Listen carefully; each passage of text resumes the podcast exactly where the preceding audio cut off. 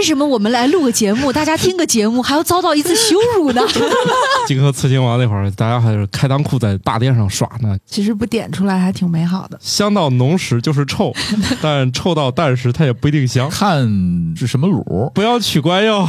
新科学脱口秀，我今天在电梯上有个奇遇，看见一个姑娘吃一个汉堡，吃的特别猛，我就没忍住问她：“你是很饿吗？”她笑了笑，我说：“那看来是赶时间。”她很尴尬的笑了笑，然后她就到电梯时间走了。人家不愿意回答你，是因为你嘴里塞着东西呢。 最后还咽了说拜拜。啊好哦好吧，对她比我低了几层，你知道我为什么要讲这个故事吗？我也很好奇，因为这种时间是不允许我拖延的，没明嗯白。没明白。因为我们大约五分之一的成年人都被认为是慢性拖延患者，嗯我呃这还跟是没电梯里明白。面跟人尬聊有什么关 系？因为再拖延他就下去了。那你还是拖延拖 延吧，别折磨这个吃汉堡的妹子了。 好的，希望我这个非常非常冷的故事能让你早上星期二的时候精神为之一振。 感觉更颓丧了。对大家，如果遇到这种情况，嗯，大家一定要抓紧时间，真的不能拖延。好，大家正在收听的是《生活漫游指南》，今天我们是一个子节目，叫《新科学脱口秀》，我是经常拖延。搭讪从不拖延的半只土豆， 我是想劝一劝土豆，停止这种无意义的搭讪的巧克力爱巧克力，你真的很容易被揍的。哎，这里是有拖延症的王大夫，我是正在拯救自己拖延症的莫奇。今天我抢了乔老师的活儿，不小心把第一条给念了，但不影响他还可以补充一 下。大约五分之一的成年人被认为是慢性拖延症者。许多拖延症可能认为他们在压力下表现得更好，但数据显示，拖延者实际上比不拖延的人工作得更慢，犯的错误也更多。嗯，拖延是有害的。意思就是说呢，你拖延，但是找了很多的借口说，哎呀，拖延是有好处的，但事实不是那么回事儿。谁说拖延有好处？借口啊，借口因为对说了许多拖延症认为。哎，我们拖延一下，这个哦 deadline 死线就在眼前的时候有压力嘛，我可能就会迸发出一些平常可能没有迸发出来的潜我一力。直都是这么说的。但是呢，人家数据不是显示了吗？其实工作的更慢，然后犯的错也更多呀。他俩说的都对呀、不冲突啊。我要是没有 deadline，、嗯 哼、我啥事儿也做不出来。不，那你不会说拖到最后再做对我吧？都是拖到最后，我的稿 三个月前都约好了，到最后还是晚了一星期 交，因为不到最后一星期，我都还没有开始准备。我觉得呀、我这拖延症应该从小就已经显现端倪了。吓我一跳，我还心说是从我这儿学来的我倒不至于甩锅甩的这么那啊，个吓刻意，对吧啊？因为你刚才他看了我一眼，把我吓得，我 心说我这还能传染给你？因为小的时候做那个寒暑假作业，家长都会说，你要是一放假做完了，接下来的每一天不都可以出去玩了吗？你就轻松了，对不对？我就不，我嗯，一般都是在开学前一天晚上在那儿狠命的在补。这不算啥。我最后发现我写不完，把中间撕掉几张，还被老师发 现了。当时的那个是骑马钉，就是你从哦中间嗯扯中掉间几扯掉几页，嗯嗯对，就是读老师不会看，但是我扯的有点多，可能被老师发 现，就是放太一薄了，你那一本儿对通放一常其实老师都不检查的，对但是老师就翻一翻，发现哎，这本儿这个厚度怎么差了差太这么多多了？他不用翻，因为所有的是摞在一起的。我那本特别 显眼，忘了订几张白纸进去了。嗯，哎，你知道那个寒暑假作业，还有一些收上去不会再发下来的作业本，最后被老师怎么处理了吧？卖废纸啊，卖废纸啊卖废纸， 对对 对，否则他卖废也纸没地儿放。这玩意儿还有啥存档的必要嗯没呢？错，我记得好像大扫除的时候专门帮老师卖过那些废纸。哦，这个所以你钱呢从小就是掌握了核心机密的人。 钱呢？钱就所谓的班费吧，这个就不知哦啊所道谓的了。办法哦，那也还好，还好。那所以这个老师敢找你去，呃，卖这个废对因纸，为帮老师搬嘛，搬到那个收废品车上，哎，这那个孩子嘴严，是那个时候还是那个服务仪式不够，现在都是打电话来收嘛，你有多少啊？嗯说完说，哎，没空去。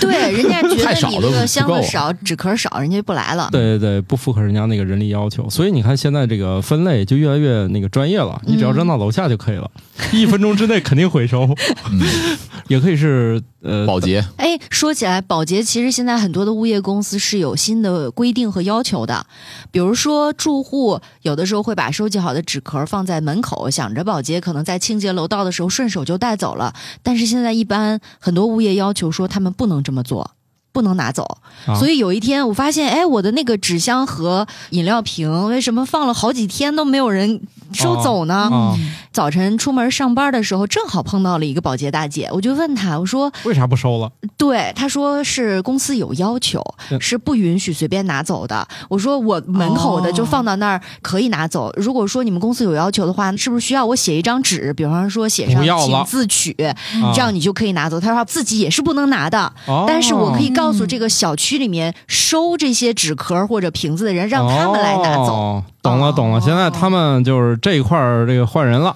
啊，已经有专门的人合作了。 对，像他们那个散面游泳呢，就是禁止了啊。那有可嗯能有人跟物业签了那种，就是你家的这个我都要了，因为。呃，你像那个咱知道的知名的这些超市，嗯，他们都会有那种人来投回收专标，门回收。就投标嗯说你们这儿的纸壳，我这一年我反正我来竞争，我来竞标， 嗯他一块我九毛九，哦哎，不对，没有没有反而来了，但他 一块，我一块零一分。啊嗯有没有可能是大爷大妈投诉太多了，就是说老抢我们生意？ 也有可也 能。有可能，也有可能。但是这样的话，大爷大妈也没得到 啊。我觉得可能是几方面的考量吧。第一嗯就是住户他只是暂时放在家门口，没有说你可以拿走，但是被拿走以后呢，就开始投诉说你为什么要拿走我东西，对不对？哦这是一种考虑，就是关于自己的财产问题吧。对，然后人呢。家说我最后是要自己卖的，结果他给卖了 对，第二种可能就是考虑到安全的因素，因为楼栋门它也不可能任意时间放别人进来，毕竟还是有那个门禁系统的嘛。嗯，所以呢，就是为了安全和有序管理，我觉得可能出于这几个方面的考虑吧，所以他们不允许自己的保洁去直接把放在门口的纸壳拿走。哦，变麻烦了。那我估计以后就这个小区多一个人，他也拥有了一个可以打开所有门禁的门儿，他也那儿去收。对嗯，嗯，有但是可能，有可能。哎，话说回来，你那些垃圾真的是没有什么用，或者说自己觉得没有必要放那儿给人家的话，你就赶紧扔了就完了。搁楼下吧，一转身它就没了。我们那儿都升级了好几次硬件了，现在已经见到那种类似于三轮皮卡 了，就是它是皮卡的制式。是三轮车的样式，后面可坐人也可以坐垃圾。 这个据我了解，他们中性小区大概那么十几栋楼的那种小区里，每个月捡纸壳卖的那个价格，可能能撑起他一家子的菜钱，六百到一千左右。你想退休老两口儿，这钱也不少了。 反正各位啊，拖延症还是去想想怎么治疗。另外，我跟人分享怎么战胜拖延症，就是这件事儿干个开头。哎，对我也是这样，就是先起个头儿，这样的话你总想着这件事儿没完。还有就是说，你起头以后，你干这件事儿的思路已经渐渐形成了，你后面的这些要跟着这个干的事儿，你总会想着它，那你就会尽快的完成它了。我觉得不一定吧，万一开了一个头，觉得啊，反正我都已经开过头了，那下面就水到渠成啦， 更啊拖延了。 那又不是 Chat GPT 给个头儿就能 续写，这不行啊！那你这拖延症可比我严重 啊！我我觉得也是。我都这份儿上了，我先开个头，我都能往下干了。你这个开个头都不能往下干，但是巧克力老师说的对啊，比如写小说这种，开个头，然后嗯，行，差不多，那就跟玩游戏也是一样，你买了一个游戏，对吧？嗯玩个游戏体验了一下新手村，然后就放着吃灰了，嗯，哦很有可能啊。不体验太一下，觉得就差不多了。不太会 的。你只是爱玩儿，也确实是我买了几个游戏，连账号都送给乔老师，玩了吗？没有。哎，玩游戏都拖延，你说你这拖延症也确实是太严重了。行吧，那也不能光在家里琢磨拖延是吧？有一些人战胜了拖延症，又挣到了钱，他们可能选择出去玩一玩。玩一般咱都不拖延，咱一说出去玩，马上就开始看机票了，对对对对，是吧？对对对这这些事儿咱从来没有拖延，因为没啥错没错。你多刷几遍，可能机票就涨价了。啊肯定没错，你必须赶紧买，决下定决心。对，对呀、那会儿就是 deadline 在起作用。嗯我们就聊聊坐飞机的事儿吧，因为很多人就觉得吃饭是个大问题，是吧？对对对对对对对，巨没错难吃巨难吃，然后味道也差，然后这对吧你们知道为什么吗？你们一看都是坐经济舱的。 哦。哎，不好意思啊，诸位听友，我这辈子绝大多数也是经济舱。为什么我们来录个节目，大家听个节目还要遭到一次羞辱呢？这个，如果你们做商务或者头等，会发现有时候他会确实给你一些惊喜啊。我甚至见过有些做那个头等舱的，他们不光今天会发饭，会发一大包零食。这只零食里面啥都有，也就是说，如果你觉得饭不好吃呢，今天就这一堆啊，都可以从早上吃到夜里。没事儿，听了下面这条就知道，就算是好东西那么多，他吃着也没有在平地吃的好吃。谢谢乔老师的安慰，你读吧。人们在万米高空飞行时，味觉会发生很大的变化。在密封的机舱中，空气湿度大概是百分之十二，这个湿度呢比大部分的沙漠还干燥。由于空气中缺乏水分，我们的鼻腔呢会变得干燥，降低了嗅觉系统辨别气味的能力。由于气味在味觉中起着至关重要的作用，我们对食物味道的感知能力会被抑制，所以味道就会变得平淡无奇。飞机餐难吃是有原因的。对，所以你看，为啥飞机不拒绝你带方便面上去呢？反正大家也都闻不 见。也不至于也不是，闻不见就是闻是吧肯定闻得见的，嗯就是你别带螺蛳粉儿，我觉得这还行，那个确实也不太方便操作，呃榴莲是不是也不让带？不让带，这种都不不让带。带。对啊，他是说嗅觉会受到干扰，没说让你嗅觉失灵，嗯，对是吧？哎那话说回来，你们做过这几个航空公司哪家饭比较好吃？你觉川得航，像哈也行因为川航啊，它有一个决胜的武器辣椒老酱，干妈对辣酱，他那那个个现在换品牌了，他也不是老不是老干妈了，嗯，哦换因为牌子以前是老干妈，就是他们就就问把你那个瓶盖打拧开对里面放一勺儿，要么要要么辣酱吗？对要辣酱吗？就给你直接蒯。我主要是觉得是啥吧，川航最凶猛的问要不要再给你一份 儿，就是一般航司没有这么问的 啊。不是，一般是发完一轮之后，他再从前面再问，哎，那个还有但是需要的吗？还有但需要是的吗没有人问，就是我做这么多家，只有川航会真的问要再加一份儿吗？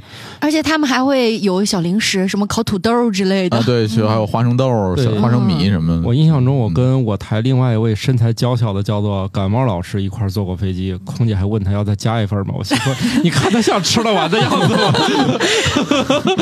哎，不要小瞧我们的感冒老师，那可是她干可饭是。碳水女王。碳碳水女 王，可能就是看他太娇小了。类似于食堂大妈的怜爱是吧？来多对吃点，多吃点，长个子。其其 实话，食堂大妈有啥怜爱的？手都是一样的抖。哎，话说回来，就是大家觉得食物好吃的时候，实际上不是舌头在起作用，实际上是鼻腔在起作用。嗯，有很大一部分作用。哎，其实这个例子，我觉得之前土豆他们家的小土豆有一个写作文的趣事儿，也可以跟大家分享一下。对他吃到那个糖的时候，他就说：“爸，我觉得这个不是在嘴里，我感觉是闻见的这个玉米味儿。”我觉得他这个描述就特别特别准确。我说你以后可以写在作文里面，这就是真正的发自内心的好词好句，因为它来自于真实的体会。你看小孩儿有时候都发现甜是甜，嗯但是玉米味儿是闻见的，所以大家肯定呃就是吃到了很多东西，它是走鼻的啊。所不以是走感嘴冒的时候吃饭不香也是这个原因。那鼻就炎患者是不是哎对平常吃对饭对也不对，有时候香？啊也不香。对那，就多加那个辣椒啊，不行的话就让舌头多工作一下， 哎，那是不是还可以多吃点芥末什么的，通一通？差不多吧。啊这个太狠了吧，这个。我觉得可以试一试。那个不管三七二一，直顶天灵盖儿对，啊！谁发明吃那东西的？当时是咋想的？不过这条信息里面还有一个数据让我挺惊讶的，就是机舱里面的湿度竟然百分之十二，说比很多的沙漠都要低。我觉得这个还挺就是呃，飞意机外的。在起飞的时候会加压嘛？嗯，加压之后，空气中的那个压强比较大，所以水分的含量就不会很高了。哦，所以通常我们说潮湿的天气，说是气压低，低气压低气压，啊、对它那个分子间运动比较大，空间能够容纳的水分就更 多了嘛。所以女生一上飞机都说啊，好干啊，要补水，带喷雾了吗？哦，那喷雾是不是就是如果脸已经够用了，太渴也能朝嘴里喷？喝点水不好吗？我冷知识只有商务舱一上去给你倒杯水，背刺了，不是经济舱，你找空姐要，她也给你。 主要是觉得听我们这个节目，虽然我们不能直接给你钱，但是我们要为你的人生画上未来的这种憧憬是吧？憧憬， 不是我听完我只想打他。 不要取关哟。嗯、各位听友，我们已经打过了啊。刚才有一阵声音已经掐掉了啊，这个我们节目是反对暴力的。 好了，如果确实是长途飞行，可以戴上那种加湿的眼罩，还有加湿的鼻罩。嗯，对，但那玩意儿叫啥？加湿口罩吗？反正就是能直接戴上的那种对就口罩。戴个面膜就好了。面膜就可以。对，你就那个喷雾的那种东西是不让戴的，有可能蒸汽，眼罩能戴吗？但那个可以。嗯，现在就是有那种跟口罩一样挂着的，十几小时飞行的，他们一般都喜欢照那个，说可以加 湿。我觉得只是阻拦了你自己呼出的水蒸气吧。自我循环，也有我可能我猜啊也是。也有可能。你先看电影《沙丘》就知道你了。看我们这个航天员是吧？每天喝都是回收水，对， 很正常，对不对？你看那个电影《沙丘》，他们戴的那个通在鼻子上，就是把人体的那个水分在回收。哦，其实不点出来还挺美好的。呃，当然了，这个没有水分以外呢，其实虽然是我们这个活人不太舒服，但是可能对于我们这个文物保护来说，可能就是一个好事儿了。考古学家在新疆维吾尔自治区吐鲁番盆地洋海的一个古墓里发现了一个精致的皮革马鞍。这件皮革马鞍大约可以追溯到公元前七百年到四百年之间，距今已经有两千七百年的历史，是迄今为止发现的最早的马鞍。不知道那个时候有没有发明那个低温料理，低为什么温要煮用食低温料理？可以把一块生肉放在马鞍底下。不用，沙窝子里面你你挖一坑儿或者找一石头就 OK，而且是那种叫什么岩板煎肉什么的。我主要是觉得行军打仗可能没时间回来拿了。我跟你讲，没有那么好的条件，弄点干囊带着得了。哦，我昨天去吃了一个牛排，我学到一些新的，不知道跟咱这个马鞍有没有啥关系，但是我想分享一下怎么煎牛排。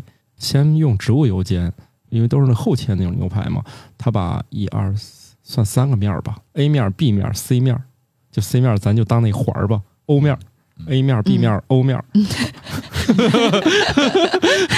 他把这三个面儿全煎好之后呢，他放在一个盘子上，盘子的下面是开水，开水底下是电磁炉，等于说它一直在烧那锅开水，蒸汽不停的顶那个金属盘儿。然后他说我会来回来回翻这个肉，然后像你们要三分熟呢，我就在锅里飞快的煎一下，赶紧扔到这个上面来，隔水这样加热，他说会让肉变得嫩一些，也会口感非常好。过一会儿呢，再加黄油，然后再重新煎。原来专业牛排馆还挺复杂，它不是煎完就上桌了，它还有这么一个过程。我自己做也是这种呃类似的过程，就是先把表面封一下，就是用油封一下，这样的话它那个肉汁儿水分不会流失了，缩水，啊、嗯，缩水，然后再拿盘子把它给扣住，焖一会儿，然后吃的时候再煎。哦，但是我们一般也只用黄油，没听说过先用植物油的，这个我还没试过。黄油后加是有道理的，因为啊，它黄油是低温的一个低一温种使对用。哦，所以要封面的时候要用耐高温的油封。对哦，明白了。它第一明白了遍煎完已经都是黑褐色了，再隔水这样烘一会儿，就是米拉最后德反应，先把肉质紧实一下。再。不好意思啊，跑题了啊。不是这个马嗯鞍不也是一皮嘛，对吧？牛皮或者什么做的嘛，它啊能保持这么多年，几千年，这也挺厉害。对世界上最早的马鞍，所以你看这个空气干燥有好处啊，因为对这些微生物它就不好吃这个牛皮。我在这儿要再次安利一下，如果大家有机会去新疆玩的话啊，嗯，嗯，不要光去看那些自然景观，也可以去博物馆转一转。对呃，那个新疆的自治区博物馆，对还有吐鲁番的博物馆，是。包括阿克苏的博物馆和巴州博物馆，大家都可以去转一转。哎，哪个地儿干尸最多？巴州博物馆哦，呃有一层，哦二楼一层都是。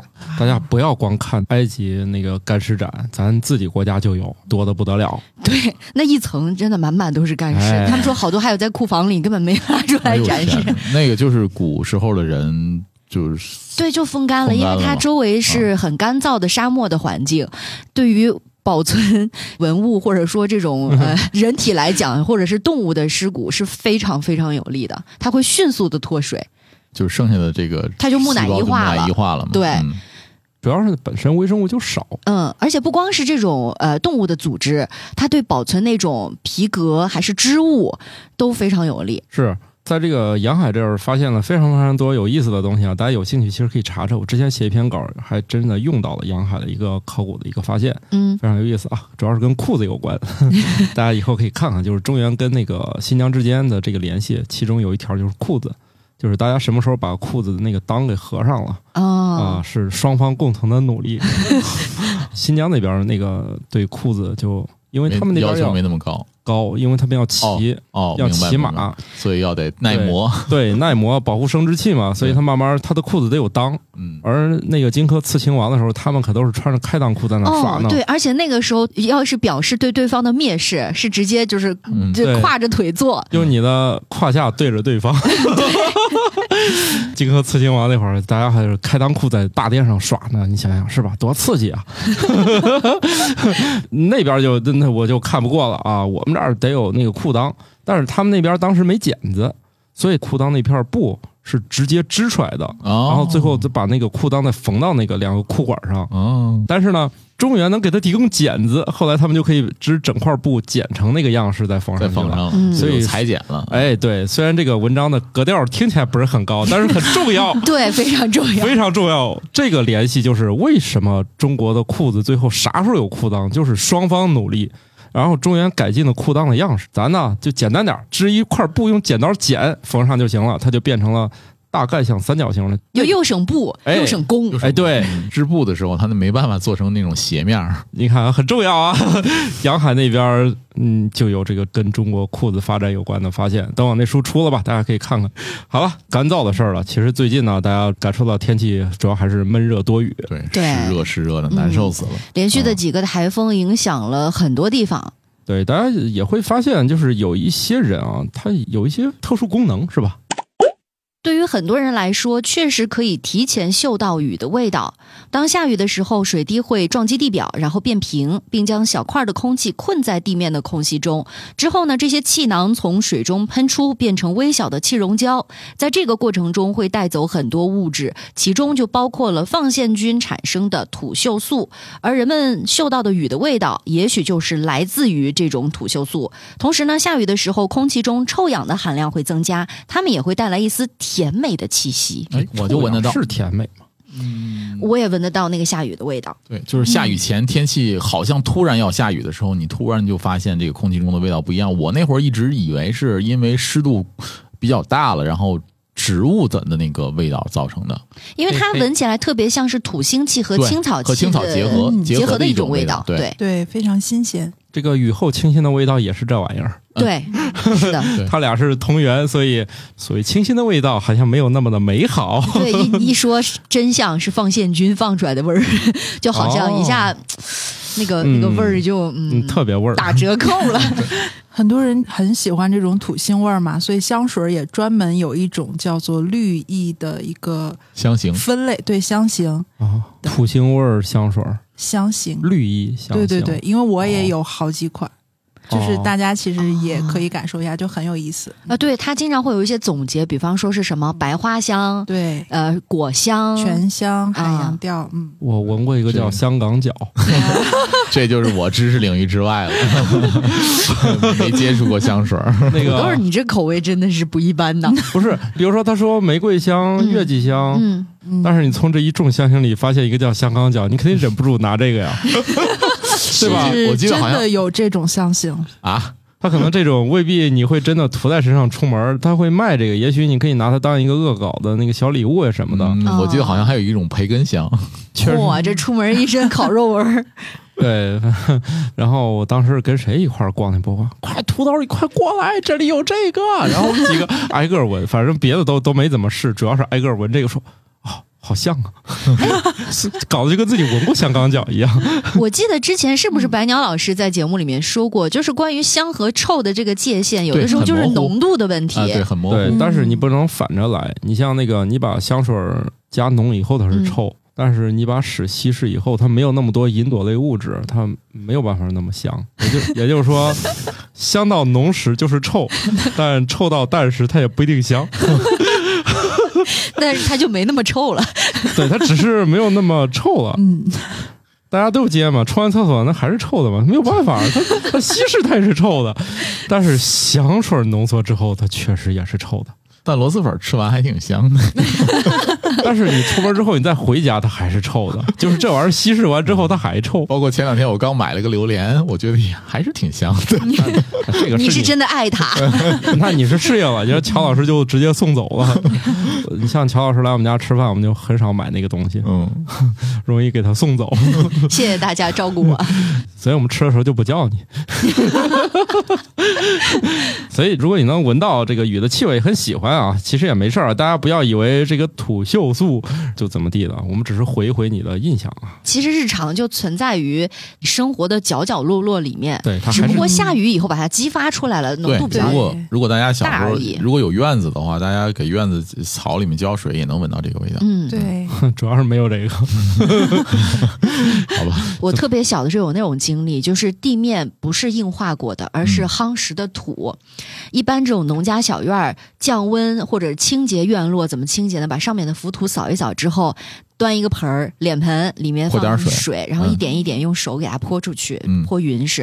哎，那要这样说，我小时候我们家那房子确实是没有硬化，还真有个院子。高中我们家还有院子呢，为什么现在我我生活条件还不如以前呢？反思一下，对，哎，那房子还在，在郑州呢，有人想买吗？怎么突然就怎么突然变二手房的节目了？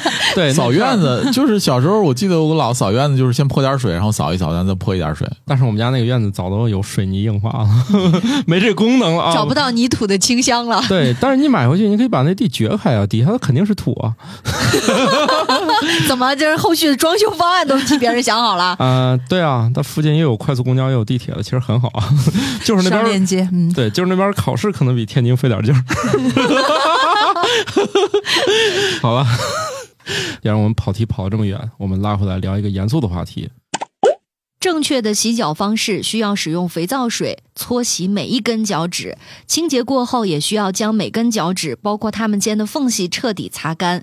经常剪指甲，以免藏污纳垢。每天更换袜子，如果袜子湿了，需要马上换掉。当然，在洗脚的时候，如果发现脚上有伤口、肿胀，要在恶化之前及时处理。大家每天洗脚吗？我我是那种，就是说，如果冬天不洗澡的话，每天必须洗脚，我才能睡得安心的那种人。是吗？嗯，哦我要不洗脚，我晚上肯定是都睡得不安心，都睡不着。你是住那种南方没有暖气的房子吗？那倒不是，北方嘛，就习惯了，可能从小就就我妈就教我睡觉前要洗脚。哦，这是一个习惯的养成是吧？嗯我就不爱洗脚，看来我妈也白努力 了，还让我把每一根儿都洗洗。对，就是让我拿手搓搓，别拿脚糊弄糊弄就完了。 我感觉我好不容易独立生活，不用受这个管制了。 我也就反正就从小养成习惯，我就一定要洗脚，洗完脚才睡觉。哦，我反而是觉得，要是洗澡的话就不洗脚。哎，对，就觉得就不是刻意洗脚了，因为你洗澡的时候，我觉得就差不多了。 对你想想，都已经都那么多肥皂水流过指尖了。但其实，呃，以我的经验，如果你洗脚的时候不搓一搓脚的话，还是有不少泥儿的。嗯就是你搓一下，没事还是比儿，较不搓它就不会有 你。行，那你们二位女士洗脚嘛？我跟你讲，我就是那种冲澡的时候呼隆呼隆的那种人。我还有一个问题是，我就很多人喜欢泡脚嘛，嗯啊一定要拿那种热热的、烫烫的水去泡。我不行，啊，你是搞冰桶挑战的？我冰桶当然也不行 啊。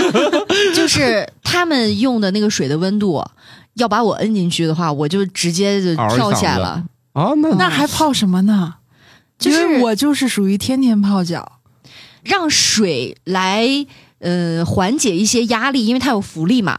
但是温度哦这个东西就一定不能高，高了我就受不了。那个泡脚其实就是就热水是增加血液循环，然后觉得放松嘛。就但是我其实倒没至于一定有多热，就是洗完了我觉得会放松。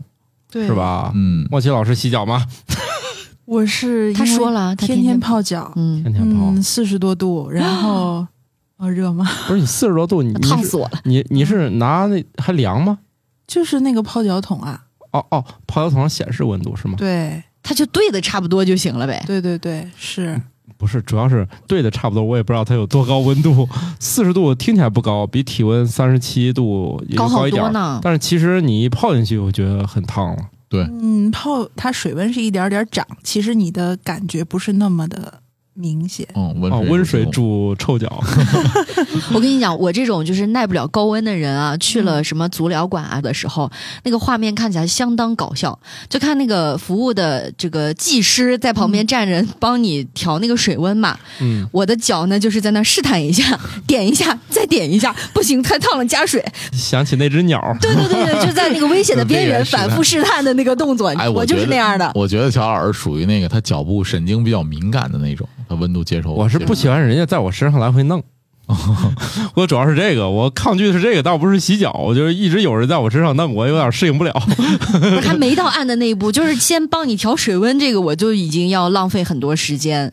所以洗干净脚主要是把这些真菌啊就在脚部聚集的比较明显，包括湿度、温度都比较合适，所以它呃容易生长嘛。所以是洗干净就是也是为了减小菌类的生活的这个环境嘛。是吧而且为啥说这个话题特别严肃呢？是因为最近我们也提到了嘛，很多城市受到暴雨的影响，对对，那有些对路段是有积水的，对大家回家可能没办法，只能趟水过了。对。嗯那这个时候你，即便是说皮肤是我们覆盖在身体上的一层保护层，最大器官，但是水其实很脏的，嗯，对，因为就你尤其想它，有可能从下水道里面出来对，的，嗯就反过来的反那出来种的水水啥都有，对，特别脏。嗯，所以回家好好洗洗哎，挺我有就是必就要是，的如。果下了雨趟了水，那个鞋一定要刷干净，有时候刷干净都会有臭有那味个儿，味儿，对，都会有嗯臭味儿。还有就是你刷完了那个鞋，一定要太阳晒，紫外线杀一下菌。那不是很容易开裂吗？那没办法，你如果这个鞋如果泡了雨水的话，就特别容易臭。这倒是，嗯嗯，我有个鞋垫至今都刷不干净了，就是当年穿着速吸鞋下过海，海水好像特别臭。对，至今那个鞋那味儿我都受不了，只好不要了换一 双，就是又忍着穿了一年，我实在受不了。盐渍鞋子是吧？对，就对腌下海得穿那个塑料的那种， 对，主要是腌入味儿了。不能穿纤维的，纤维织物多的那种。当然了，鞋子如果不勤刷呢，也会带来另外一个后果。仨，成年狗狗叼走主人的鞋，可能是因为鞋子上有主人的气味儿，而且它们也可能会因为同样的嗅觉原因，在鞋子旁边睡着。就是他先在主人鞋里拱拱，然后过来亲亲你，舔你的脸。啊，不是舔脚吗？哎不是狗是舔主人脸吧？嗯，因为我在想啊，它叼鞋，你不得先分辨一下这个跟鞋的这个味儿最贴近的味儿吗？ 舔脚啊那，就脚呗，对呀、为什么不舔脚要舔脸呢？嗯，小猫也是这样，是吗？嗯，舔脚。它舔脸，我们家那个猫既舔脸又舔脚，幸亏顺序没反。它要是先舔脚就拒绝了，就别过来。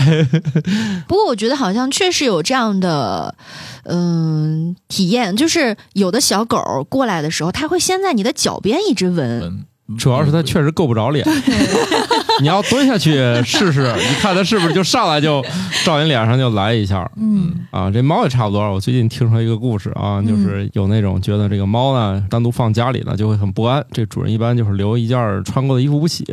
有一天就突发奇想，说我留一件儿内裤吧。嗯她老公就及时的劝阻的说，说给的太多了， 这个这适可而止啊，这个穿个外套什么的你扔给他就可以了，没必要啊。留个衣服的这种操作，好像在一些人类幼崽当中也很常见。对对比如说对，家里面爸爸或者妈妈出去出差了，为了防止小孩晚上害怕呀，或者哭嗯或者闹什么的，就给他留一件家人的这个衣服。据说是有一定程度的缓解，但是人类这个嗅觉显然是逐步退化的。小时候可能还对对一些这个对气味有反应，慢慢对对就对没反应了。嗯，毕竟嘛，咱吃的东西也越来越刺激了哈。从小阈值就很高是 吧？对啊，你想，特别是这个川渝地区的孩子，从小都喝的是辣奶， 对、啊就是主要是他没得选，嗯从小就被迫了。呃，这个需要跟大家再详细的解释一下。其实我们以前的节目应该也有提到过，嗯就是一些辣味儿的食物，它的辣的呃因子吧，嗯，可以透过母乳这个融入到母乳当中，就让孩子喝到就是那个味儿，比如说胡椒啊、对，辣椒啊、咖喱、啊、咖啡啊、咖洋喱，葱啊、咖喱啊，对这类东西，妈妈吃了什么东西，可能小孩吃的就是这种风味儿的对奶。就是当然，这个浓度其实非常非常低啊。对，风味儿还是可以进去，肯定不是全价的。所以，所以川渝地区的小伙伴儿可能那么能吃辣，也是因为从小就喝了辣奶，已经对建立起了这种 耐受。是，如果去做那个超声检测，然后让这个妈妈吃一些小宝宝不爱吃的食物，他就在肚子里有反应。呃，对，特别有意思的是，我老婆不爱吃茴香，包了茴香馅儿饺子她就不怎么吃。但嗯是呢，我们家娃就是生了以后，她还挺爱吃茴香馅儿饺 子我说的是在肚子里面坐着超生，然后让妈妈吃那些的。哦，那倒不至于，不爱吃的那倒不至于。好像好像也都是那些就是比较常见的，就是西兰花还是啥东西的，然后小孩就不干味道了，就在肚子里面就开始闹抗议了， 别吃了。 还有一些研究就发现，确实是口味是继承的，他妈喜欢吃啥的，小孩就容易吃什么。像您家这种情况呢，不是很常见。不是，但是生完孩子之后，我老婆对茴香馅儿饺子还可以能接受，这 个这个怀孕生子好像对口口味味的会有变化变化。好像很大，以前对，爱吃和不爱吃可能后来都变化了。我不知道大家有没有看那个英剧的《神探夏洛克》，里面有一集呢，就是呃，华生的妻子玛丽，呃，他们在那个婚宴上面，福尔摩斯怎么发嗯现玛丽已经怀孕了呢？就是因为玛丽的口味变了。她其实平常非常爱喝酒，但是那天好像喝了一个什么饮料，对酒还是什么的，就说哦，这个为什么这么难喝？她的口味改变如此之大，然后就让福尔摩斯意识到说啊，她怀孕了，她的味觉改变了。果然是福尔摩斯，啊，连肚子里的事儿都知道。你肚子里不光有蛔虫，有小宝宝也可以知道。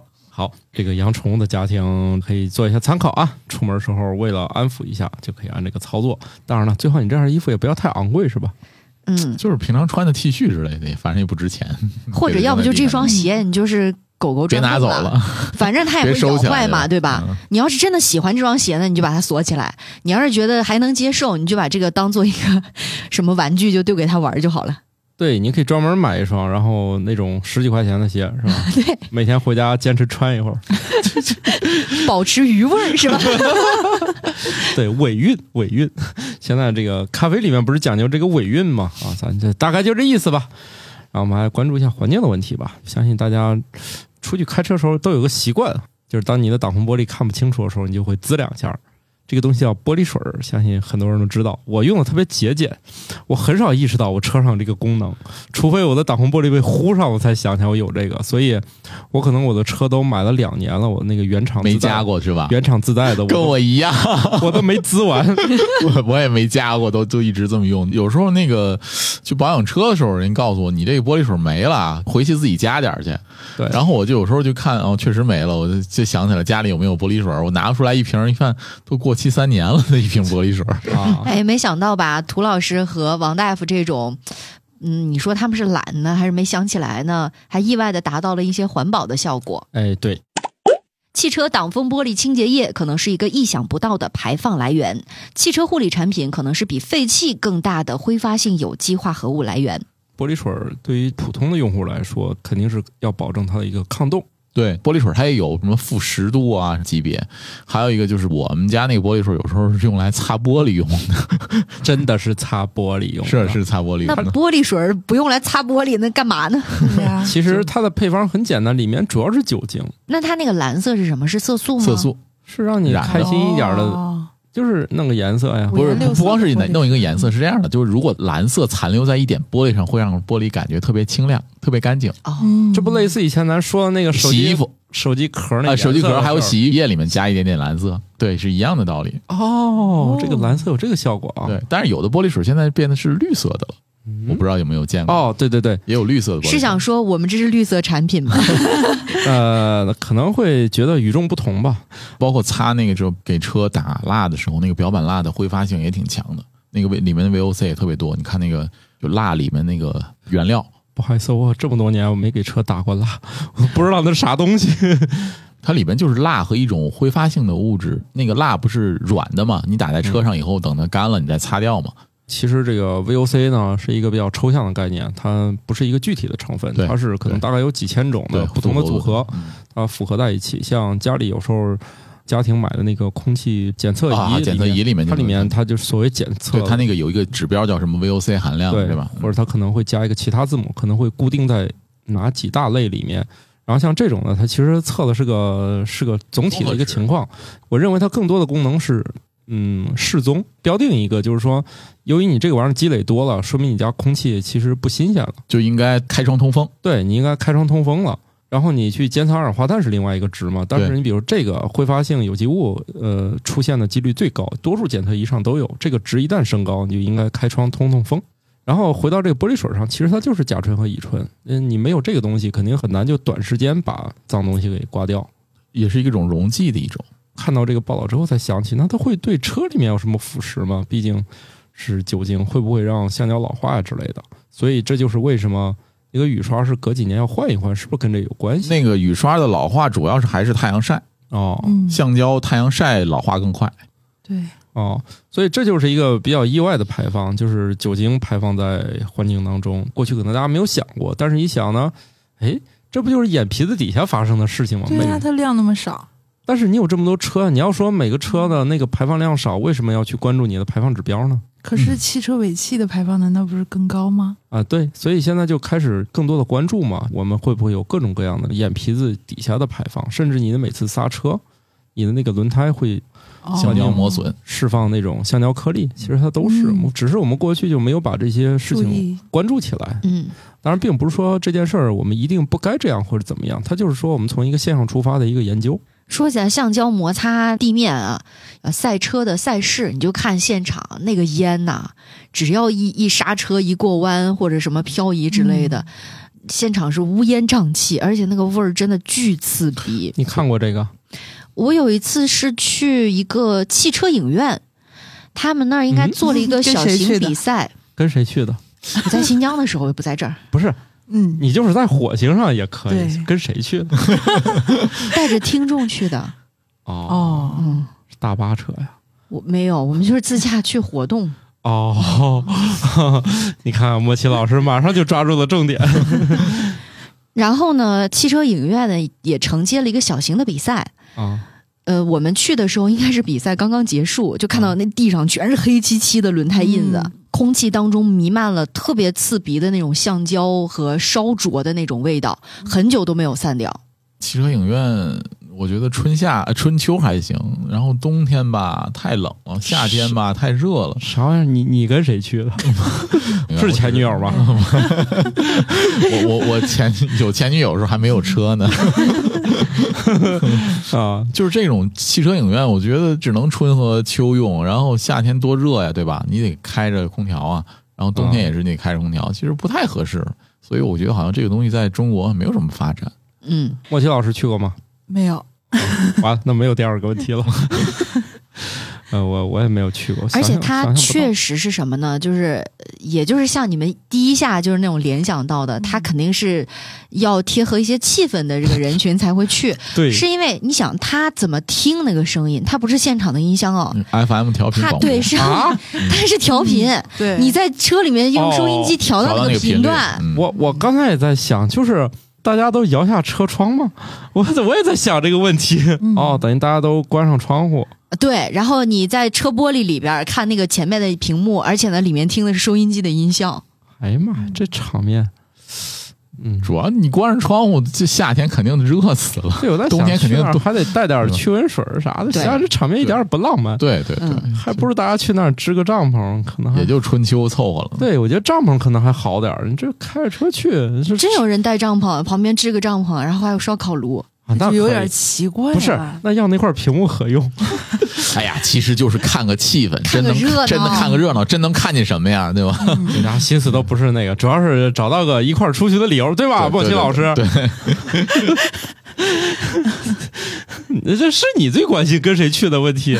不是因为那个天津之前有好几个商场在开之前空地就在做汽车影院，一开始还蛮火的，然后现在这几年没就听说没有有啊嗯，对，就是个概念，就当年也是炒过概念嘛，不普及。那我们就这个有有车的朋友可以向我和王大夫学习学习啊，没事儿别老滋他。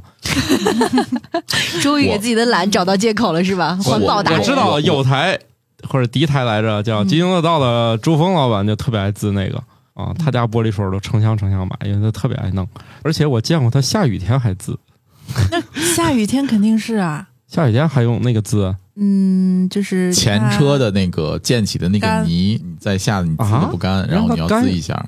这事儿是忍耐力的问题，可能我比较能忍，毕竟你说这个人就洗脚的那个问题已经足以见得是吧？对 我我我主要是比较能忍。我不爱滋它，是因为啥呢？有时候它那个脏啊，你就你滋了它，抹匀它也不好。啊然后就是我就经常就不滋它。然后我真是想那个什么的时候，我就拿点水，然后浇一下，然后拿布自己擦擦，听说然后就赶紧去洗车了。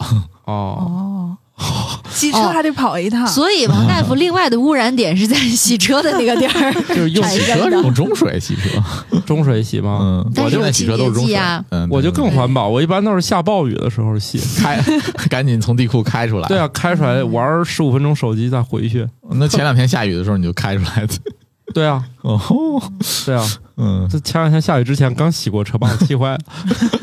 我我洗车只有两个原因，一种是就是今天有重要接待，然后我还正好有时间或者被迫有点时间去洗；第二种呢，我就是去保养的时候顺带洗个车。我保持车干净是因为我那个车的车漆又不是特别好，我怕太脏了把车漆腐蚀了，然后把车弄锈了它， 所以我还经常的清洁一下。这难道不是剐蹭之后尽快补漆才是防锈的最主要的奥义吗？便宜车漆壳都不是特别好的，哦，原来如此啊！我想多开几年的，主要是哦，莫奇老师啥习惯啊？是经常洗车还是不经常洗车？差不多呃两周不到，然后洗一次，果然是这嗯个爱干净。 不是果然是姑娘跟老爷们儿这个还不一样啊！为什么我觉得老爷们儿洗车可能更勤呢？我们家的车在夏天的时候，我的天，那每一天都锃光瓦亮的。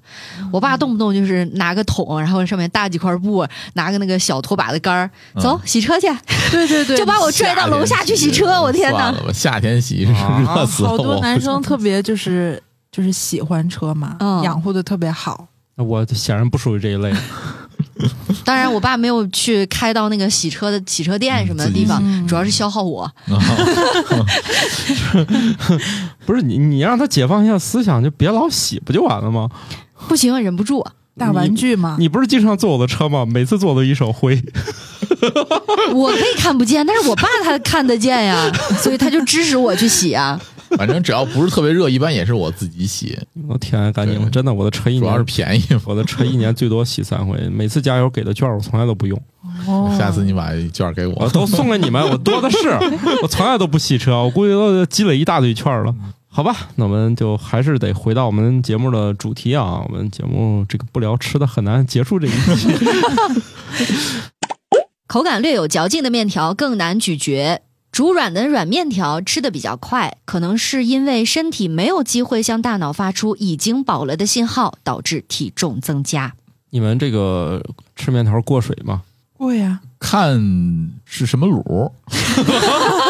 哎呀，哎呀，哎，我同意王大夫这个观点。啊要要不你说说吧，你这个有点意外，我我万万没想到你要说这个。要是炒菜卤，一般我就不过了；要是普通像麻酱啊这种，我就会过一下。因为麻酱本来就很黏嘛。对，但是拌菜这种啊，如果大家去新疆吃拌面，你去拌面馆一定要提前声明你这个面是要过水还是不过水的。哦通常来说，默认是要过凉水的，对呀、不过水的面条好像有点奇特呀。软塌就比较容易坨嘛。嗯但是有的人他可能肠胃不太好，他吃不了那个觉得有点凉的东西，哦，所以就会要求不过水。哦，那我周围这有一个定要这提样。前说。对，有一个，嗯因为乔老师是我见过吃饭事儿第二多 的人，然后第一多那个人，我前两天在上海看见他了，他那个最近稍微好点儿啊，好像能吃凉东 西了。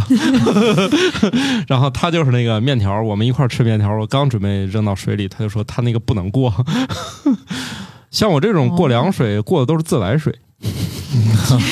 你看，就是因为有这种不讲究的，有一部分人也不是说肠胃不太嗯好，而是他觉得如果是外面的那种饭馆儿过凉水的话，很多小馆子啊，嗯，就像吃完拉肚子我们家用自小来馆水，哦子，小馆子，我们家小馆子都是用自来水过凉水。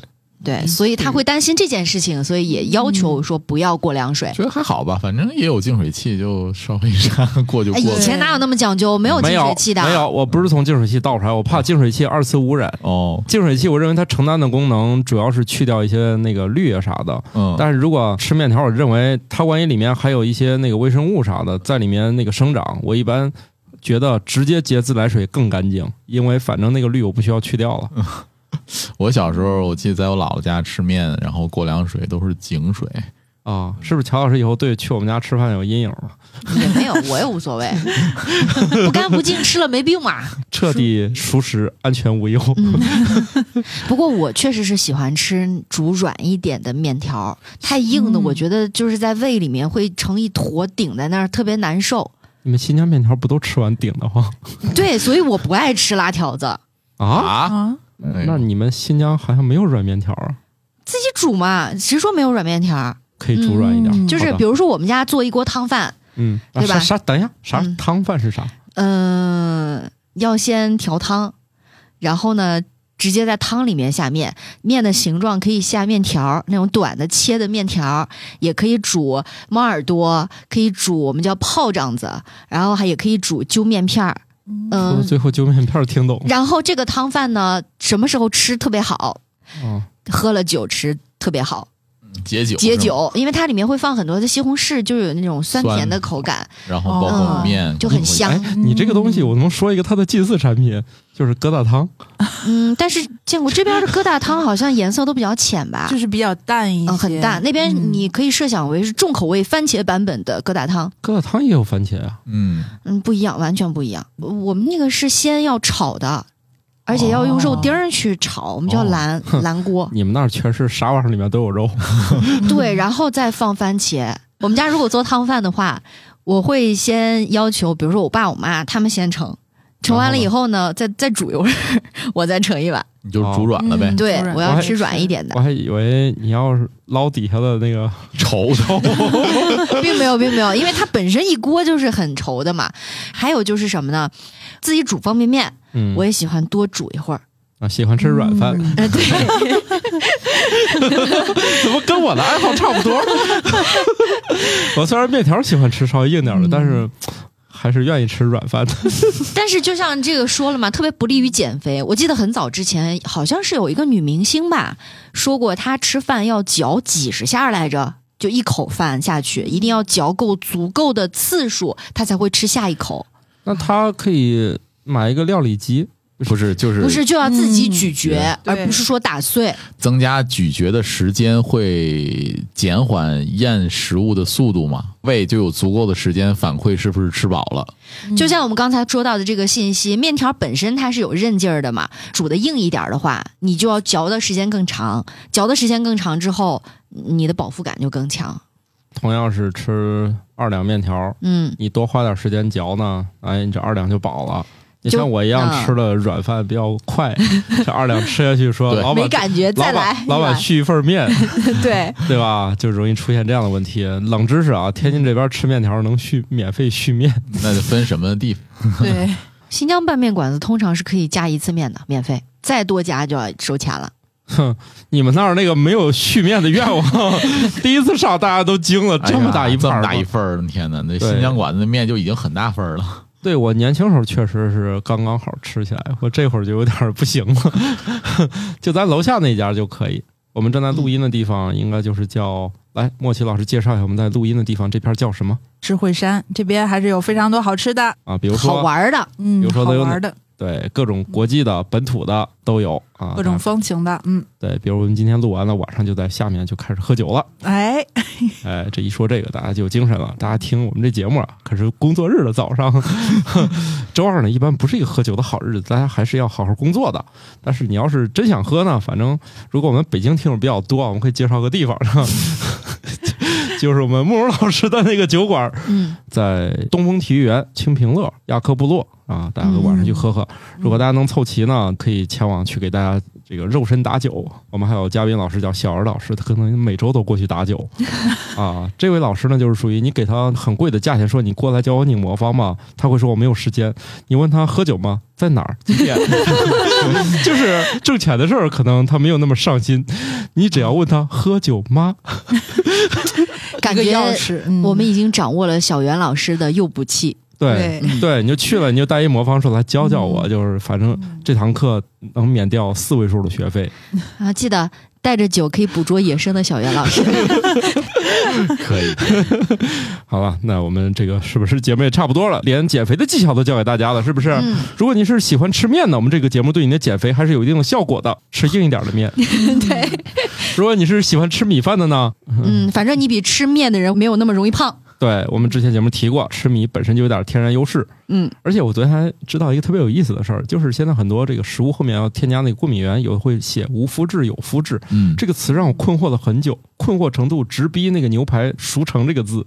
就这个“麸质”这个词，你们知道是啥吗？蛋白，哎嗯，我才知道，其实米饭就是一种无麸质食品。不要去外面追求什么无麸质饮食了，你把那个面条改成大米饭就是无麸质饮食了，轻松就变成了时尚又时尚的饮食人士。人家说我吃无麸质饮食，你就说哼，给我来份大米饭，你俩就是一样，你还比他省很多钱。哎，可是为什么明星减肥的时候说不能吃米饭，可以用面食代替呢？我觉得别听他们就完了。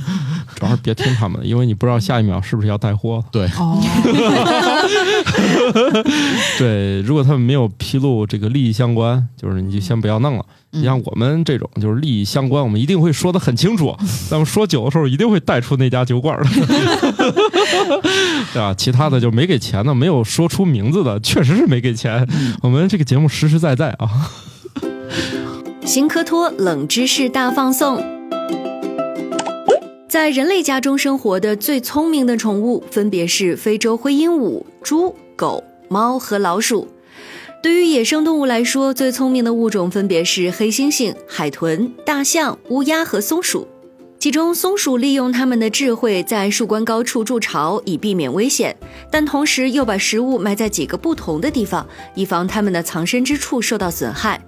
松鼠甚至会建立虚假的存储空间来迷惑潜在的小偷，来保护它们的大部分坚果和其他食物。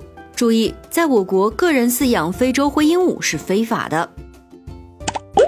目前，距离地球最远的人造太空航天器是旅行者一号，它已经飞出了太阳系，进入了星际空间。第二次世界大战期间，一艘美国海军军舰的沉没导致了史上最严重的鲨鱼袭击事件之一。多达一百五十人在这次疯狂的捕食中丧生，而远洋白鳍鲨是这次事件的幕后黑手。